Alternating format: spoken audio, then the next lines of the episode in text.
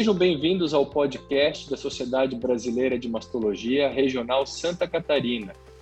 Eu, Carlos Gustavo Cripa, recebo hoje o Dr. Carlos Gilberto Cripa no primeiro episódio para falar sobre o papel do mastologista na saúde da mulher. Este podcast é voltado para os profissionais da saúde e para o público em geral. Doutor Gilberto, muito obrigado por aceitar o nosso convite, é uma honra tê-lo aqui conosco e nada obrigado. melhor que o senhor para falar conosco e para participar do nosso primeiro episódio. O senhor foi pioneiro no nosso estado, mas também no Brasil, ao se dedicar à mastologia como uma especialidade médica. Nesses anos, certamente, muitas coisas mudaram, a especialidade cresceu em número de profissionais e na sua importância dentro da sociedade, de forma que o mastologista hoje é um médico que frequentemente é demandado pelas mulheres. É como que você viu o desenvolvimento da especialidade ao longo desses quase 30 anos ou mais e o que, que mudou nesse, ao longo desse tempo no papel do, do mastologista? Então, muito obrigado pelo convite e vou historiar um pouquinho. É, em 1986, eu trabalhava como ginecologista na maternidade Carmela Dutra e me deparei com muitos casos de câncer de mama. E em 1986, então, eu fiz uma especialização em mama, porque não existia a especialização ou uma residência médica em mama. Aí eu me especializei em mastologia e tive a oportunidade, em 1988, de fundar daqui a, o embrião né, da Sociedade Catarinense de Mastologia, filiada então a uma sociedade brasileira éramos muito poucos mastologistas. Eu fui, assim, era uma área de atuação que praticamente todo ginecologista, cirurgião geral, todo mundo que fazia cirurgia atuava no tratamento, especialmente do câncer de mama. E, de, a partir do momento que a sociedade cresceu, ela começou a trazer mais especialistas para dentro da sua área. E final do, dos anos 90 surgiu a especialidade mastologia. Então eu tive um percurso aí de uns 10 anos como atuando como é, médico especialista por concurso e a partir de então houve a, a especialização e a mastologia hoje faz parte, integra hoje o Conselho Federal de Medicina é, como uma especialidade médica que, que requer uma prévia uh, formação em ginecologia ou cirurgia geral para depois se tornar um especialista em mastologia. Então, essa é uma breve história da, da importância e como surgiu né, a especialidade médica mastologia. Muito bem. E, e hoje, é, de que forma que o mastologista contribui para a saúde das mulheres? Olha, como a formação do mastologista tem como requisito ou pré-requisito uma especialização em ginecologia e como a doença câncer de mama ela, ela é quase que exclusivamente das mulheres, embora ocorra em alguns homens, é muito frequente o contato do mastologista com a mulher também como ginecologista da mulher. E eu digo sempre que o, a mulher tem um clínico geral, que é o ginecologista. Ele avalia ela, segue ela desde a adolescência, no pré-natal, na anticoncepção, na menopausa. Então, ela segue a mulher nos três, nas três etapas de vida, aos, até os 25, dos 25 aos 50 e dos 50 aos 75, agora vivendo mais ainda, né? Então, é um contato muito íntimo na área da saúde entre ginecologistas e também o cirurgião geral, que se dedica, então, a, a tratar câncer de mama, tem com a mulher. De certa forma, então, esse contato permite que o mastologista veja a mulher além da mama, né? A sua integridade física. E saúde é bem-estar físico, psíquico e social. Esse é um conceito clássico. Então, para estar bem de saúde, precisa realmente estar bem fisicamente, precisa estar bem incluído na sociedade e precisa emocionalmente, psiquicamente estar também bem equilibrado.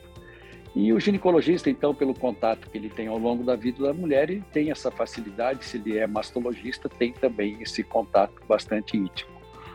E, assim, é, todo médico tem a função de prestar cuidados à saúde. E, e dentro da mastologia, então, a saúde é fundamental para manter o equilíbrio, porque o nosso organismo, as nossas células, elas vêm dentro de um trabalho pré-programado para envelhecer com, com saúde, saudavelmente e chegar até a velhice. Né? Mas, no meio desse caminho, existem intercorrências que podem alterar esse, esse equilíbrio.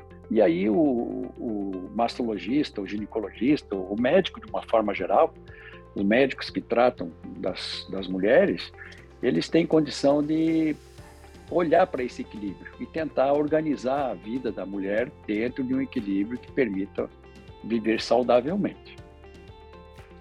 É, hoje a gente estima que é, em algumas populações, uma a cada dez mulheres pode ter câncer de mama. São números é, muito grandes e, e, a maioria das mulheres, especialmente aquelas que já tiveram algum, um caso próximo de si, vivem com esse receio, o receio do câncer de mama. E sempre existem muitas campanhas, é, muita, mu muita informação sobre o câncer de mama, e isso acaba gerando uma grande preocupação. E muitas vezes essas mulheres vêm até o mastologista querendo saber o que elas podem fazer para se proteger com relação ao câncer de mama. E a gente sabe que melhorando a nossa saúde no geral, aqueles conceitos básicos de saúde, como o senhor bem colocou, isso acaba também favorecendo ou diminuindo as chances de um câncer de mama. Então, além do diagnóstico precoce, quais são as outras medidas que podem favorecer a saúde da mulher, impactando no desenvolvimento do câncer de mama? Nós queremos sim um diagnóstico precoce, mas nós queremos também, se possível, evitar alguns casos. O senhor acha que isso é possível? Olha, é, não é não é impossível, mas também não é não é fácil, vou dizer assim, dentro do, do mundo que a gente vive atualmente, né? Hoje, a tua alimentação, é, normalmente você abre o armário e pega o alimento que vai se alimentar. Ele contém conservante, contém corante. É, o ideal que a gente fala é que o alimento possa ser descascado e cortado, é? que seria então um, um alimento mais natural. Por que a importância do alimento? Porque se tu não se alimentar bem, tu provavelmente vai ter um sobrepeso. O sobrepeso aumenta a massa de gordura é, no organismo. E a gordura é uma fonte produtora de hormônios. E nem sempre hormônios de boa qualidade. Então, esses hormônios, somados aos hormônios que a mulher já produz pelo ovário, é, vão estimular as células da mama. Porque, veja bem, o crescimento da mama ocorre no momento que a mulher entra, na, que a menina, né, entra na puberdade e produz seus hormônios. E os hormônios estão vão atuar constantemente na mama, estimulando sempre a mama. A gente até diz que ah, sempre no período pré-menstrual a mama se prepara para amamentar. Não ocorrendo a gravidez, a mama retorna ao seu estado inicial. No mês seguinte, estimula novamente.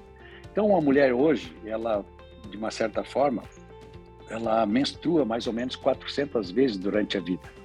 Então, um, existe aí um, 400 vezes um estímulo de preparação para a amamentação, porque a mama foi feita para produzir leite.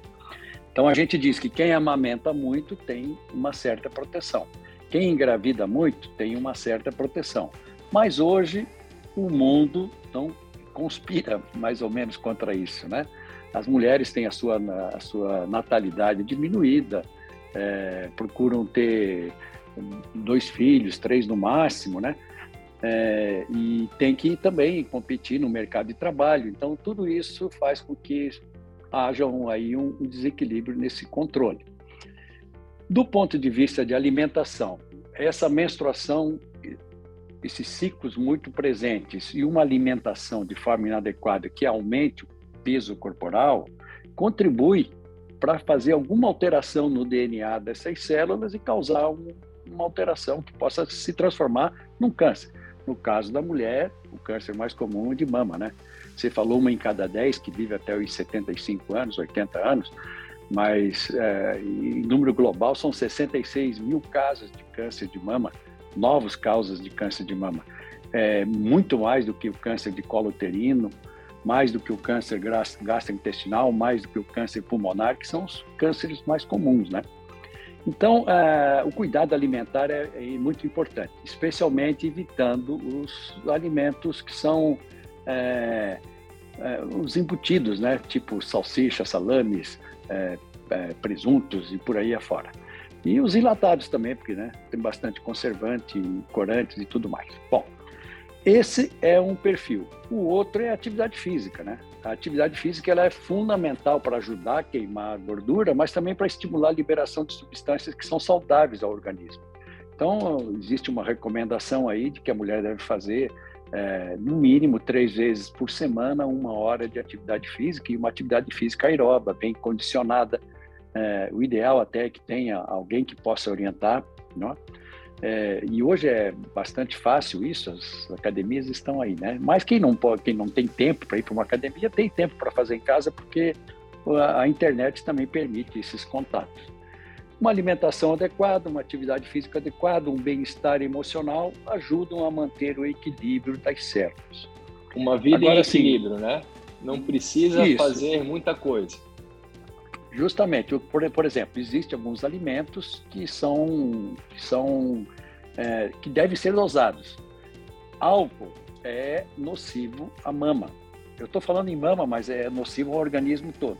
Então, quando utilizado, deve ser numa, de uma forma social, porque eventualmente não precisa ficar proibido. Mas tomar lá, é, especialmente o, o, a, as bebidas que são que não são fermentadas, né?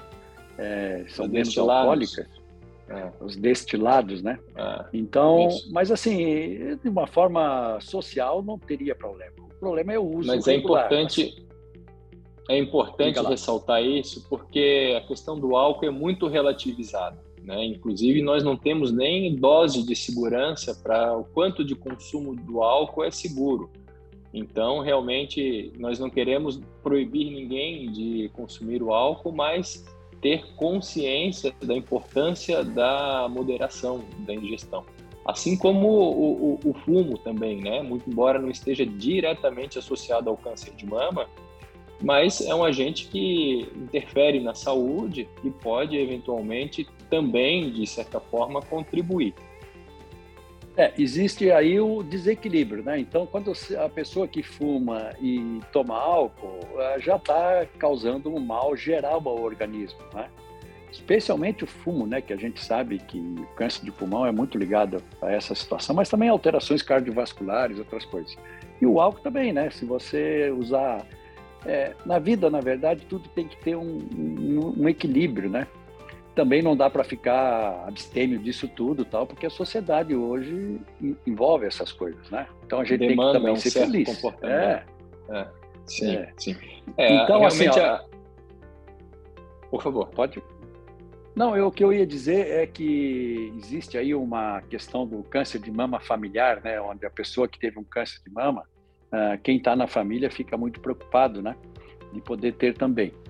É, o que é importante as pessoas saberem é que o câncer de mama, ele apenas 5 a 10% tem uma hereditariedade, passa de mãe para filho.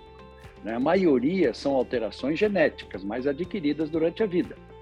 E essas alterações genéticas que são adquiridas, que vai lá e altera o DNA da célula e, e essa célula passa a se multiplicar de forma uh, inadequada, né? ou excessivamente, porque o câncer é uma célula que cresce e não para de crescer e ela perde a capacidade de morrer. Isso, em geral, as células elas crescem e morrem, são continuamente repostas, né? Quando ela perde a capacidade de morrer é porque provavelmente houve uma alteração no DNA dela e ela cresce de forma contínua e se multiplica e tem a capacidade de sair da mama e ir para outro órgão. Então, isso em geral, essa multiplicação exagerada, ocorre um, desequilíbrio no DNA das células. E esse DNA, ele muitas vezes ele é comprometido pela alimentação, pelos hormônios, pela radiação, é uma série de fatores que a gente então tem que ficar atento, né? É, e esses cuidados devem ser baseando nisso. Então, quem teve um câncer de mama na família, ele sabe que o câncer de mama existe, porque é difícil também uma família que não vá ter um câncer de mama, porque alguém, hoje, com um número excessivo, que a gente vê, 66 é, mil casos de câncer vão ocorrer esse ano, então, na verdade, isso aí requer uh, cuidado maior com essa situação. mas Sim. não a ponto de atento. ficar, é, não a ponto de gerar um estresse, né? Tem que estar dentro da linha de cuidados especiais, com a alimentação e com os exames preventivos e Perfeito. precoces, né?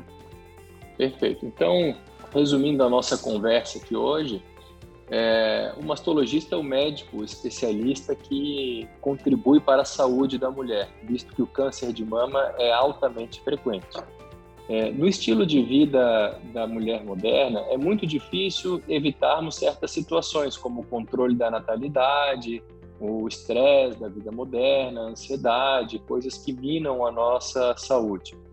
E o mastologista, ao detectar uma mulher com, com fatores de risco, seja por conta do histórico familiar ou por hábitos de vida, cabe orientá-la nessa situação a um estilo de vida e conduzi-la a um estilo de vida mais saudável que possa predispor menos não só ao câncer de mama, mas com, quanto a outras condições. E, logicamente, o diagnóstico precoce através da mamografia é pauta e assunto é, muito batido e sabido, mas não custa a gente reforçar a importância do diagnóstico precoce, que ainda é a principal forma e estratégia de combate ao câncer de mama. Doutor Gilberto, uma última mensagem às mulheres que estão nos escutando? Olha, é, eu digo que então o mastologista, eu costumo dizer que é o médico amigo do peito, né? E essa realmente é a função dele, é preservar as mamas das mulheres. Muitas vezes auxiliando na orientação da saúde, mas outras vezes também ajudando o diagnóstico precoce. Porque o que salva a vida no câncer de mama é o diagnóstico precoce. É ele aparecer através de alguma imagem, ou por mamografia ou por ultrassom, uh, e que deve então ser intensificado para aquelas mulheres acima de 50 anos. Mas faz parte da educação da mulher ela se autoexaminar, porque eventualmente pode pegar alguma alteração da mama antes, numa fase mais precoce, né? Então as mamas devem ser sempre examinadas, de preferência no período pós-menstrual, observar se tem deformidades, observar a saída de secreções, especialmente sanguíneas, sanguinolentas, né? E fazer os exames de rotina. Então o ginecologista tem esse contato com a mulher ao longo da vida e pode ajudar bastante. A mamografia é um exame que ele deve ser feito a partir dos 40 anos e intensificado com mais critério mesmo, mais rigor a partir dos 50, porque a incidência do câncer de mama é maior acima dessa idade. Agora, essas, esses fatores protetores que nós conversamos, eles não devem ser é, adquiridos ou se tornar um hábito a partir dos 50 porque ali até os 50 anos, se você não tiver um cuidado com a alimentação, com a atividade física, com o controle no uso de algumas medicações, você pode estar induzindo uma alteração celular e não adianta começar daí fazer exercício e todos esses cuidados a partir dos 50. Deve ser Quanto antes melhor. já. É, entrar como é. uma educação mesmo na mulher, uma educação. se examinar, fazer atividade física, manter uma Sim. qualidade de vida boa é? E a partir daí, então, tomar os cuidados. E aí também cuidados com outras doenças, né? Cardiovasculares e, e por aí afora. Perfeito. Agradecemos então a participação do Dr. Gilberto Cripa e convidamos todos a nos seguir na nossa plataforma, onde poderão encontrar, além é, deste podcast, outros episódios. Haverá uma série neste ano e outros conteúdos voltados a profissionais, mas também para o público em geral. Dr. Gilberto, tenha uma boa semana. Muito obrigado e até a próxima. Muito obrigado e desejo muita saúde a todos.